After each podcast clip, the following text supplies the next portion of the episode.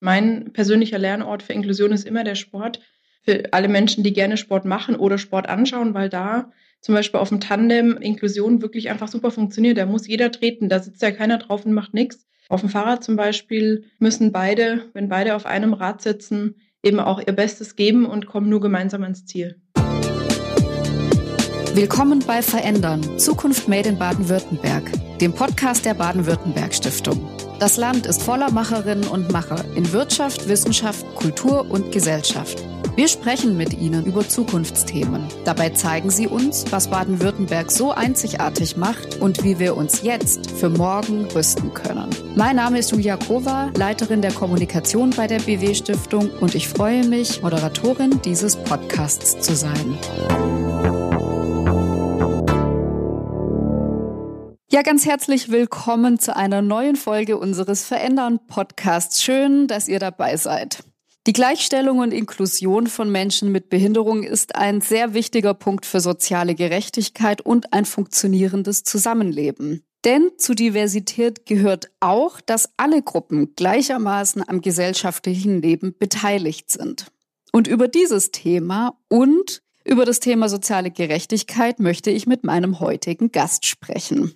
Wenn man ihren Werdegang liest, meint man, Sie müsse schon um einiges älter sein, als sie ist. Dabei ist sie Jahrgang 1982. In Lindau am Bodensee geboren, unter anderem im Bodenseekreis und im Schwarzwald aufgewachsen. Zwölffache Paralympicsiegerin im Biathlon und Langlauf, von 2014 bis 18 Behindertenbeauftragte der Bundesregierung und jetzt seit 2018 Präsidentin des größten deutschen Sozialverbands VDK. Mit Verena Bentele möchte ich darüber sprechen, wie Deutschland beim Thema soziale Gerechtigkeit dasteht und was ihr die sportliche Karriere in ihrem jetzigen Job bringt. Ganz herzlich willkommen. Ich freue mich sehr, Verena Bentele. Hallo, schönen guten Tag. Liebe Verena Bentele, wenn Sie mit einer Glaskugel in die Zukunft schauen könnten, auf welche Frage würden Sie gerne eine Antwort finden? Ich würde total gerne eine Antwort auf die Frage finden, wie wir die soziale Spaltung in Deutschland stoppen, wie wir zum Beispiel Vermögensungleichheit in Deutschland geringer machen können, wie wir für faire Bezahlung für Männer und Frauen sorgen können oder natürlich auch für die Aufhebung der Lohnunterschiede zwischen Männern und Frauen, wie wir dafür sorgen können, dass in sozialen Berufen endlich besser bezahlt wird und mehr Menschen sich eben für Berufe im Bereich Kinderbetreuung oder Pflege entscheiden. Auf all diese Fragen hätte ich wahnsinnig gerne eine Antwort. Sind das dann Fragen, das sind ja wirklich auch sehr, sehr große Themen, die Sie schon immer bewegen oder ist das etwas, was so, zu dem Sie in den letzten Jahren gefunden haben? Also natürlich finde ich die Fragen immer schon interessant, gerade wenn man weiß, eben wie gesagt, dass in Deutschland das meiste Vermögen ganz wenigen Menschen in der Bevölkerung gehört, ist das eine Frage, die ich schon immer interessant fand. Oder eben auch die Thematik Bildungsunterschiede in Deutschland, dass in Deutschland immer noch sehr ausgeprägt ist, der Zusammenhang zwischen Bildungsabschluss und Bildungsmöglichkeiten der Eltern und der Kinder. Das sind natürlich Themen, die wir auch alle, denke ich, mehr oder weniger mitbekommen haben in der Schule, in der Ausbildung, in der, an der Uni. Und das hat mich schon immer interessiert, aber natürlich, dass ich mich da jetzt so richtig intensiv mit beschäftige, hat natürlich mit meiner Arbeit zu tun. Jetzt erst als Beauftragte der Bundesregierung für die Belange von Menschen mit Behinderung, aber jetzt natürlich auch im Sozialverband VDK, wo die ganzen Fragen der Gerechtigkeit, der sozialen Gerechtigkeit in Deutschland Themen sind, die uns und unsere zwei Millionen Mitglieder eben sehr beschäftigen. Sie haben ja zuerst mal aber eine ganz, ganz andere bemerkenswerte Karriere hingelegt. Weit über 20 Medaillen bei den Paralympics und den Behindertensportweltmeisterschaften, davon allein 16 Mal Gold. Sie sind von Geburt an blind und stammen, wie ich eingangs gesagt habe, aus einer recht ländlichen Gegend, mussten ja auch weg aus dieser Gegend, weg von ihrem Elternhaus, um dann eine Blindenschule im Schwarzwald zu besuchen, später dann in München und auch noch andernorts. Woher kam denn bei Ihnen das Vertrauen in Sie selbst, das alles schaffen zu können? Gab es da sowas wie einen Schlüsselmoment oder war Ihnen das irgendwie in die Wiege gelegt? Ich glaube, bei allen Menschen hat Vertrauen viel damit zu tun, ob wir auch Dinge ausprobieren dürfen, ob wir unsere Grenzen austesten können, ob wir von anderen Menschen eben auch das Vertrauen bekommen, uns eben auch auszuprobieren. Und das war bei mir schon gegeben, weil meine Eltern mir da sehr viel ermöglicht haben. Die haben mich sehr viele Dinge machen lassen, die vielleicht sonst andere Blinde nicht machen, wie Fahrradfahren, Skifahren, reiten. Und das war für mich, denke ich, eine ganz gute Voraussetzung, über die Bewegung eben auch Vertrauen für andere Bereiche zu bekommen. Und dann denke ich, ist es bei allen jungen Menschen so, dass wir ja erstmal unsere eigenen Fähigkeiten und Talente kennenlernen müssen. Und da ist unser Bildungssystem oft nicht die ganz perfekte Förderung, weil viele ja, Elemente des Bildungssystems sind eigentlich eher auf Benotung ausgelegt, wo man dann eben für eine Sache, die man gut kann, gute Noten bekommt. In anderen Themen kriegt man schlechte Noten, wenn man es nicht kann, aber es geht eigentlich noch zu wenig darum, vielleicht auch in den Bereichen Fähigkeiten zu entdecken, die nicht über klassische Schulfächer abgedeckt sind. Und da muss dann eben die Familie ein Stück weit einspringen. Das heißt, ist es als Mensch mit Behinderung vielleicht sogar schwieriger, das rauszufinden, was man besonders gut kann, weil da der schulische Zugang vielleicht noch schwieriger ist als für jemanden ohne Behinderung? Die Kritik an der Schule, die meine ich jetzt nicht speziell für Menschen mit Behinderung. Das meine ich schon für alle jungen Menschen, dass unser Schulsystem jetzt nicht wahnsinnig darauf ausgelegt ist, Talente und Fähigkeiten zu fördern, sondern eher zu kategorisieren, die Guten ins Töpfchen, die Schlechten ins Kröpfchen. Also mhm. das ist unser Schulsystem ist da tatsächlich, finde ich, immer noch sehr wie gesagt, auf Sortieren und Kategorisieren und Benotung ausgelegt und nicht so sehr auf Förderung eben auch von Talenten. Und das hat nichts erstmal mit Behinderung zu tun.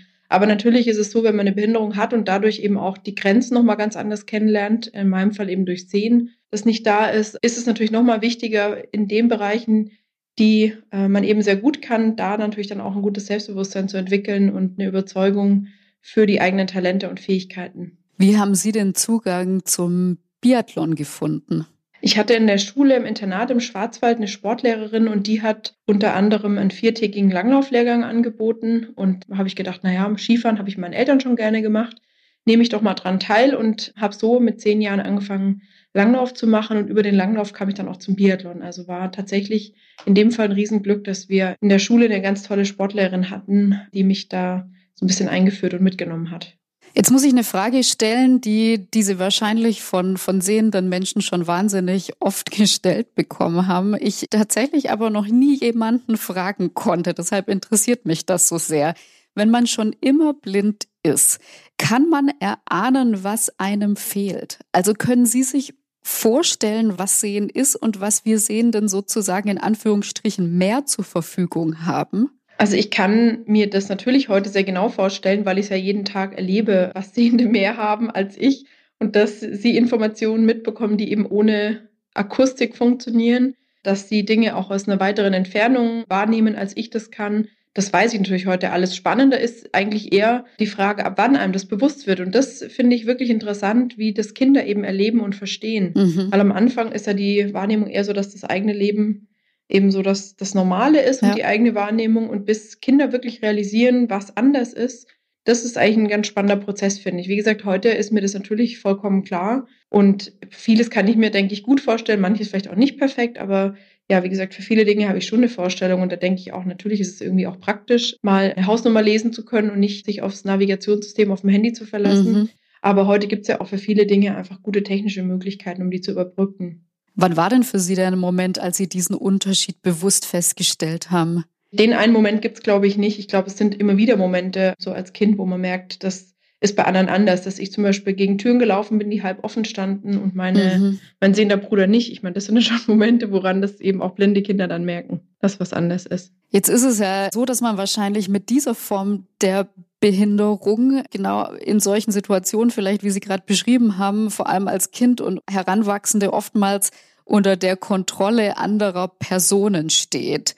Na, oder wenn man jetzt vielleicht nicht Kontrolle dazu sagen will, vielleicht einfach unter der Hilfestellung anderer Personen steht.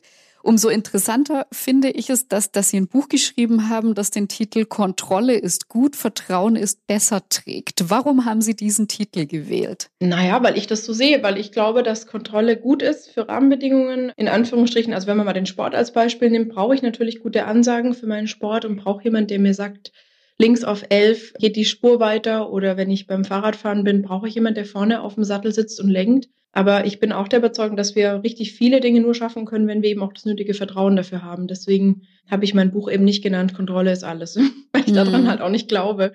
Und ich glaube tatsächlich, Kontrolle ist ein negatives Wort, was ja viel auch damit gemeint ist, sind eben auch Rahmenbedingungen, ist eine klare Kommunikation. Das würde ich auch so ein bisschen für mich eben als Basis für Vertrauen verstehen. Und Vertrauen im Arbeitsleben, was bedeutet das für Sie in Ihrem täglichen Tun? Na, das bedeutet natürlich erstmal, dass ich mich auf mein Team verlassen kann, auf die Menschen, mit denen ich arbeite. Das bedeutet, dass die sich natürlich auch auf mich verlassen können.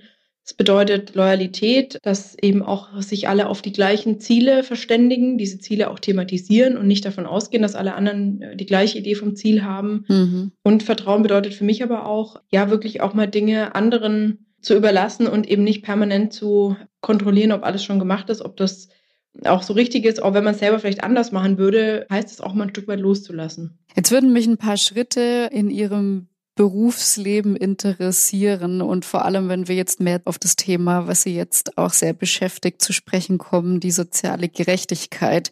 Sie waren ja die erste Behindertenbeauftragte der Bundesregierung, die selbst eine Beeinträchtigung hat. Wie stehen Sie dazu? Wie sehen Sie diesen Fakt, dass sie da tatsächlich und das im Jahr 2014 die erste waren? Oh, das hat natürlich sehr viele Dimensionen. Also die eine ist sicherlich, dass immer noch wenige Menschen, also dass die Diversität in der deutschen Politik ist noch nicht so ausgeprägt. Also es gibt immer noch zu wenige Menschen mit Migrationshintergrund, mit Behinderung, immer noch zu wenige Frauen. Also in der Politik ist Diversität noch nicht so angekommen, wie wir uns das erhoffen und wie es auch in der Bevölkerung eigentlich wiedergespiegelt ist. Das ist sicherlich ein Thema. Also mehr Menschen mit Behinderung in der Politik ist sicherlich wünschenswert und wichtig und wäre auch wichtig gewesen, um früher auch schon eine Behindertenbeauftragte mit Behinderung zu haben. Mhm. Andererseits ist es natürlich auch wieder eine Frage von Vertrauen offensichtlich oder ja von, von Zutrauen, weil offensichtlich hat vorher auch noch niemand einem Menschen mit Behinderung zugetraut, dieses Amt zu machen. Und das ist natürlich, das ist wirklich erschreckend, finde ich, weil es gibt sehr viele Menschen mit Behinderung, die das können und die das gut machen und die gute politische Vertreterinnen, Vertreter der Interessen sind. Also von daher fand ich es eigentlich so ein bisschen erschreckend damals, als das auf Bundesebene bei mir das erste Mal der Fall war und da eben auch, ja, dass viele einfach sehr so zur Kenntnis genommen haben, ja, ist halt das erste Mal, aber eigentlich finde ich, muss man sich da schon mal hinterfragen, woran das liegt, weil das Amt gibt es ja schon lange und da hätte man auf jeden Fall auch früher schon eben nicht ausschließlich Abgeordnete nehmen sollen, die im Bundestag schon sind, sondern eben mal überlegen, wer das eben erfüllen könnte, dieses Amt, äh, der vielleicht auch woanders herkommt. Und wie ist Ihre Wahrnehmung? Tut sich in dem Sinne auf öffentlicher und gesellschaftlicher Ebene was, dass behinderten Menschen auch immer mehr zugetraut wird? Oder ist und bleibt das wirklich ein Punkt, an dem man arbeiten muss? Also es ist und bleibt ein Punkt, an dem man arbeiten muss, aber es ändert sich auch was. Ich kann so beantworten. Also jetzt mein Nachfolger als Beauftragter der Bundesregierung für die Belange von Menschen mit Behinderungen hat auch selbst eine Behinderung. Also da tut sich auf jeden Fall was. Das ist mehr im Bewusstsein vieler Menschen angekommen, aber es ist wie mit allen Themen der Gleichberechtigung.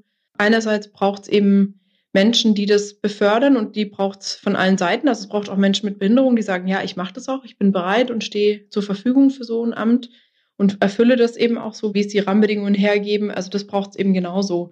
Und es braucht eben auch mutige Menschen, in dem Fall Ministerinnen, Minister, ein Bundeskabinett, die eben sagen, ja, wir haben hier auch eine gute Idee und setzen das eben auch um. Aber man muss da tatsächlich noch viel tun. Also man kann sich ja auch genauso fragen, warum wir auch in anderen Bereichen, die eben nicht spezielle Interessensvertretung für Menschen mit Behinderung sind, warum wir nicht da auch mehr Menschen mit Behinderung haben. Also ja. ich kann mir genauso auch eine Wirtschaftsministerin oder einen Wirtschaftsminister mit Behinderung vorstellen, der dann vielleicht endlich mal dafür sorgen würde, dass wir Barrierefreiheit auch für alle privaten Anbieter von Dienstleistungen Produkten als Verpflichtung haben. Das fände ich auch ganz cool. Also ich glaube, wir müssen irgendwann halt auch davon wegkommen, dass immer ausschließlich die Interessensvertretung für das eigene Thema von Menschen mit Behinderung oder Menschen mit Migrationshintergrund gemacht wird, sondern eben auch die Menschen wirklich in allen anderen Themen tätig sind. Ja, das ist ja letzten Endes das Thema Diversität in allen gesellschaftlichen Ebenen.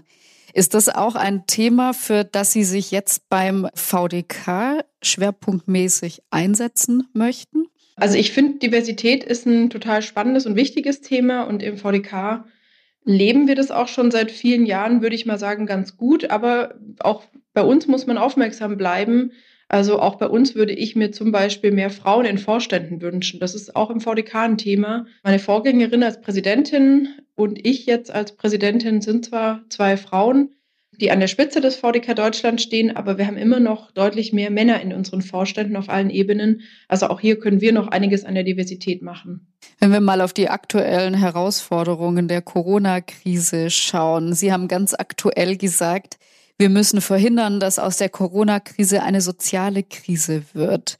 Warum befürchten Sie das und was fordern Sie? Also wir befürchten eben, dass wir keine gerechte Verteilung der Kosten haben in der Corona-Krise. Es gibt eben einige, die profitieren ja auch von so einer Zeit, muss man sagen, wie zum Beispiel Online-Händler. Für die ist eigentlich sind die letzten Monate ganz gut gelaufen. Viele andere Menschen mit prekären Beschäftigungen, Menschen, die Minijobs haben oder hatten und die jetzt verloren haben. Das sind viele Menschen, die eben jetzt auch wirklich sehr viele Probleme haben oder auch Menschen, die von den Tafeln abhängig waren, die dann nur noch eingeschränkt arbeiten konnten. Das sind alles Menschen, die eben jetzt wirklich sehr viele Nachteile haben. Wenn man jetzt eben nicht achtsam ist, dann ist die Gefahr schon groß, dass die Kosten der Corona-Krise sehr ungleich verteilt werden und eben viele Menschen eben wirklich als Verlierer rausgehen, weil sie zum Beispiel ihren Job verlieren, weil sie äh, ja jetzt in Kurzarbeit sind, aber vielleicht eben, wie gesagt, auch später ähm, Sorge haben, überhaupt einen Arbeitsplatz zu behalten, weil sie vielleicht auch keine guten Möglichkeiten mehr haben, Pflegeangebote zu nutzen, weil die Pflegeheime einen Aufnahmestopp verhängt haben. All das sind Menschen, die eben jetzt wirklich auch Lösungen von der Politik erwarten und für die wir uns eben einsetzen. Und deswegen sagen wir, dass jetzt heute es wirklich zentral und wichtig ist, dass die sehr starken Schultern, die die viele Möglichkeiten haben, jetzt eben auch tatsächlich das tun, was sie eben auch können, nämlich auch viel zu leisten. Und das heißt eben zum Beispiel auch eine Vermögensabgabe abzugeben, also zum Beispiel für Menschen, die mehr als eine Million Vermögen haben, dass wir hier sagen, da wäre jetzt eigentlich genau das wichtig, was schon mal Anfang der 50er Jahre der sogenannte Lastenausgleich war, also dass diese Menschen eben einen Teil, einen kleinen Teil, vielleicht ein Prozent zum Beispiel ihres Vermögens jetzt abgeben, um eben die Kosten der Krise ein Stück weit auch aufzufangen. Abseits dieser Herausforderungen der Corona-Krise können Sie ganz kurz skizzieren, wofür sich der VDK einsetzt?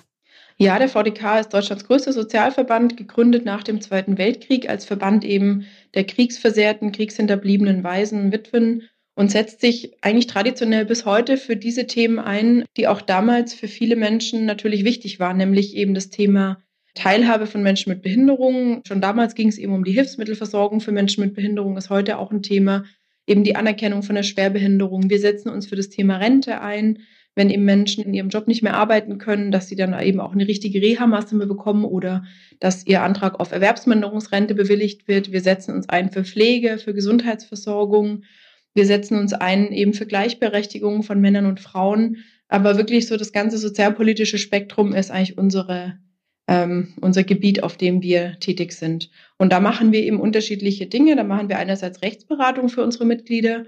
Aber wir machen eben auch viel politische Arbeit, also sprechen auf Bundes-, Landes- und lokaler Ebene mit den Politikerinnen und Politikern, setzen uns eben für Behindertenbeiräte, Seniorenbeiräte und so weiter ein oder in denen ein und sorgen dafür Barrierefreiheit, kämpfen für Gleichberechtigung und sind eben Aktivisten sozusagen im sozialpolitischen Bereich. Ja, ich kann mir vorstellen, dass bei vielen dieser Themen ja die große gesellschaftliche Veränderung durch Digitalisierung auch oft eine Rolle spielt. Wie bewerten Sie denn alternative oder neue Arbeitsformen, die ja jetzt gerade in der Corona-Krise deutlich ja, gestärkt werden und jetzt auch viel, viel mehr an der Tagesordnung sind als vorher? Man müsste ja meinen, dass das Arbeiten von zu Hause aus über alle möglichen digitalen Wege für die Inklusion von Menschen mit Behinderung eine gute Sache ist, weil es vieles einfacher macht. Ist es zu oberflächlich gedacht oder ist das vielleicht so? Also ich finde es tatsächlich nicht ganz so einfach. Also erstmal hm, ist in der Digitalisierung ja auch immer die Frage, wie barrierefrei sind die Systeme. Also gibt es zum Beispiel Systeme, die für Menschen, die nicht sehen, gut bedienbar sind? Gibt es Untertitelmöglichkeiten oder andere Möglichkeiten für Menschen, die nichts hören? Ist es intuitiv wirklich bedienbar, auch für Menschen mit Lernschwierigkeiten? Das ist ein Thema. Und das zweite ist natürlich auch, dass wir klar sagen können, es kann Vorteile haben für Menschen, zu Hause zu arbeiten, um zum Beispiel Beruf und Familie und mehr unter einen, besser unter einen Hut zu bringen. Oder auch für Menschen, die Mobilitätseinschränkungen haben, um da so ein bisschen sich die Wege zu ersparen. Das kann immer Vorteile haben, aber es hat natürlich auch die wirklich, finde ich, großen Nachteile, dass für viele Menschen damit natürlich A, die Kontakte, die sozialen Kontakte weniger sind und wir uns dadurch dann auch weniger kennenlernen. Das ist das eine. Und das zweite ist natürlich auch für Arbeitgeber ist ja auch der Arbeitsschutz natürlich ein wichtiges Thema. Und den im äh, mobilen Arbeiten oder im Arbeiten zu Hause zu gewährleisten, ist natürlich auch eine große Aufgabe, die wir zumindest lösen müssen. Also von daher würde ich immer gut finden, das Thema auch von allen Seiten zu beleuchten und nicht jetzt zu sagen, das Arbeiten zu Hause ist das Nonplusultra. Alle Unternehmen kündigen jetzt mal schön ihre Büroräume und lassen ihre Mitarbeiter nur noch zu Hause arbeiten. Das würde ich nicht so gut finden, weil das für die Inklusion tatsächlich zum Beispiel auch, glaube ich, ein großer Rückschritt wäre, wenn man sich dann gar nicht mehr sieht und keine oder nicht mehr mitbekommt äh, live und im Alltag und damit keine Berührungspunkte und gemeinsame Erfahrungen mehr außerhalb des Arbeitslebens mehr schafft. Ist denn dieser Punkt Sichtbarkeit von Menschen mit Behinderungen wirklich im Alltag und, und dazu gehört ja nun mal die Arbeit auch zu einem großen Teil ein, ein wichtiger Schritt zu wirklicher Inklusion, weil man sich nur so bewusst macht sozusagen, welche unterschiedlichen Formen von Menschen es gibt? Also ich finde schon, dass die Sichtbarkeit wichtig ist für das Thema Diversität. Das sehen wir immer mehr. Also wenn es für Menschen ein vertrauter Anblick zum Beispiel ist, Menschen anderer Hautfarbe zu sehen, Menschen eben auch anderer religiöser Zugehörigkeit, Menschen mit und ohne Behinderung, Männer und Frauen, macht es schon einfacher, Berührungsängste abzubauen, Vorbehalte loszuwerden und eine gemeinsame Ebene zu finden durch die gemeinsamen Erfahrungen. Und das bleibt eben schon weg, wenn eben das alles nicht mehr so sichtbar ist und man sich nur noch virtuell trifft. Und deswegen sehe ich schon so, dass Begegnungsräume wie in der Arbeit, im Sport, in der Freizeit eben weiterhin wichtig sind. Und wir sehen eben auch, wirkliche Berührungsräume sind eben zum Beispiel das Lernen. Deswegen ist ja auch inklusive Schule so ein, finde ich, wirklich wichtiger Punkt. Oder eben natürlich auch der Arbeitsplatz, weil alles andere, Freizeit, Sport und so weiter, das funktioniert zum Teil schon, aber da gibt es eben auch schon noch sehr viele Bereiche, wo das eben nicht automatisch so einfach läuft. Herr Stichwort Schule, wie gut sind wir denn im Bereich Inklusion in der Schule in Deutschland? Also ich finde, wir sind noch nicht so gut im Bereich der Inklusion, wie wir sein sollten. Liegt vor allem daran, dass alle Bundesländer natürlich sehr unterschiedlich umgehen mit der Herausforderung der Inklusion. Das ist so ein Thema und dass wir vor allem und das sehe ich eigentlich als größtes Problem, dass wir das Schulsystem selber nicht wirklich in Frage stellen. Eigentlich, das, was wir heute machen, nennen wir zwar Inklusion in der Schule. Ich finde aber, es ist eigentlich immer noch eher der Bereich Integration, weil wir wollen ja, dass in dem jetzigen Schulsystem irgendwie alle Kinder mitkommen. Das kann aber, glaube ich, schlecht funktionieren. Also ich glaube, der Dreh müsste eher sein, dass wir kleinere Lerngruppen haben, dass wir individueller fördern und zwar nicht nur die Kinder mit Behinderung, sondern alle Kinder. Und das würde aber bedeuten, dass man unser Schulsystem eben auch mal ein Stück weit kritisch anschauen sollte. Das heißt, was müsste sich Ihrer Forderung nach wirklich verändern? Also abgesehen von den kleineren Gruppen, aber wie erzielen wir wirklich auch vielleicht schon vom Kindergartenalter an die Sichtbarkeit von Kindern mit Behinderungen, einfach diesen normaleren Umgang von allen miteinander. Gibt es da Instrumente, wo man vielleicht aus dem Ausland weiß, dass die gut funktionieren? Also was auf jeden Fall gut funktioniert, wenn tatsächlich die Kinder von Anfang an gemeinsam in Gruppen unterrichtet oder betreut werden, in der Kita, im Kindergarten eben oder dann später auch in der Schule und wenn eben, wie gesagt, auch in diesem System alle eine Möglichkeit haben, mal einen positiven Input zu bringen, Erfahrungen zu machen, aber auch Erfolge zu haben. Und das ist oft, denke ich, im Bereich Inklusion der Schule und im Bildungswesen heute noch so ein Problem, dass oft die Kinder mit Behinderungen, wenn sie in der Schule inklusiv beschult werden, zwar dabei sind, aber eigentlich meistens das Gefühl von Misserfolg haben, dass sie eben langsamer lernen, dass sie vielleicht nochmal eine besondere Betreuung brauchen und selten das Gefühl haben, Mensch, es gibt hier auch was, was ich mal richtig gut kann, wo ich den anderen vielleicht was beibringen kann. Oder eben zum Beispiel auch im Bereich Sport werden viele Kinder mit Behinderungen in der inklusiven Beschulung aus dem Sport befreit, wo ich auch immer denke, naja, es ist irgendwie aber nicht der richtige Weg, zu sagen, Sport ist schwierig, weil Volleyball spielen kann man nicht, wenn man blind ist. Deswegen stellen wir dich halt frei und du machst keinen Sport mit. Das finde ich eigentlich nicht das optimale System, sondern da müsste man halt gucken, wie kann man Dinge auch machen im Sportunterricht. Vielleicht indem man es in mehreren Gruppen eben den Unterricht stattfinden lässt, wo eben dann auch mal das Kind, das im Rollstuhl sitzt oder das Kind, das nicht sieht, eben dann auch mal was richtig gut kann. Hm. Ja, weil oftmals wird ja auch andersrum beklagt von Schulträgern und anderen, die damit stark berührt sind, dass Inklusion ja einfach wahnsinnig große Arbeit sei und ganze Schulklassen voller Kinder ohne Beeinträchtigungen deshalb Rücksicht auf ein einziges Kind nehmen müssten. Ich zitiere jetzt nur. Was sagen Sie zu sowas? Ja, das sage ich, das ist dann halt im System einfach ein Problem. Wenn man das so rum sieht, dass das Bildungsprogramm so ausgelegt ist, dass dieses eine Kind nur Nachteile und Probleme hat und alle anderen Kinder werden dadurch eigentlich gehemmt, dann würde ich mich fragen, wie kann ich dann die Bildungsvermittlung anders machen? Wie kann ich alle Kinder anders lernen lassen? Dass das eine Kind eben nicht nur die Herausforderung hat, sondern sich eben auch positiv einbringen kann und genauso seinen Anteil dran haben kann. Aber ich kenne diese Kritik natürlich ich weiß auch, dass für viele Lehrer die Inklusion wirklich kein Thema ist, das sie vielleicht so richtig gut finden, weil sie natürlich auch sagen, Mensch, ich habe hier 30 Kinder und wenn dann ein oder zwei Kinder dabei sind, auf die ich da Rücksicht nehmen muss, das schaffe ich gar nicht. Da muss ich natürlich sagen, ja, dann muss man wirklich das System in Frage stellen. Da kann man auch nicht den Lehrern sagen, ihr gebt euch zu wenig Mühe, weil viele Lehrer geben sich wirklich auch viel Mühe. Sondern dann ist wirklich eher die große Frage, wie schaffen wir es, das Lernen eben so zu verändern, dass die Lehrer eben dann vielleicht auch nur mit 15 Kindern Unterricht machen und eben nicht mehr mit 35. Was halten Sie denn von dem Konzept der Schulbegleitung, ne? was es jetzt ja in vielen Bundesländern gibt? Das heißt, dass es also ja meist auch ehrenamtlich oder nebenher arbeitende Personen gibt, die in der Schulbegleitung ausgebildet sind und dann eben Kinder mit ganz unterschiedlichen Arten der Behinderung in ihrem Schulalltag begleiten. Funktioniert das Ihrer Meinung nach? Das Konzept der Schulbegleitung ist, denke ich, sehr individuell zu sehen. Bei manchen funktioniert es vielleicht ganz gut, bei anderen auch überhaupt nicht. Weil die Frage natürlich immer ist, was bedeutet Schulbegleitung? Bedeutet das, dass die Schulbegleitung alles übernimmt und alle Tätigkeiten übernimmt, um die Behinderung auszugleichen, aber sich ansonsten zurückhält? Oder hat das Kind nur noch mit der Schulbegleitung zu tun, aber gar nicht mit der Klasse? Das wäre auch nicht Sinn der Sache. Also ich glaube, ganz ohne eine Einbindung in das gesamte pädagogische Konzept kann Schulbegleitung eigentlich nicht wirklich gut funktionieren. Und deswegen wäre ich eben eher dafür, dass man nochmal verstärkt guckt, wie man im Bildungssystem selber das Thema voranbringen kann, das Thema der inklusiven Bildung.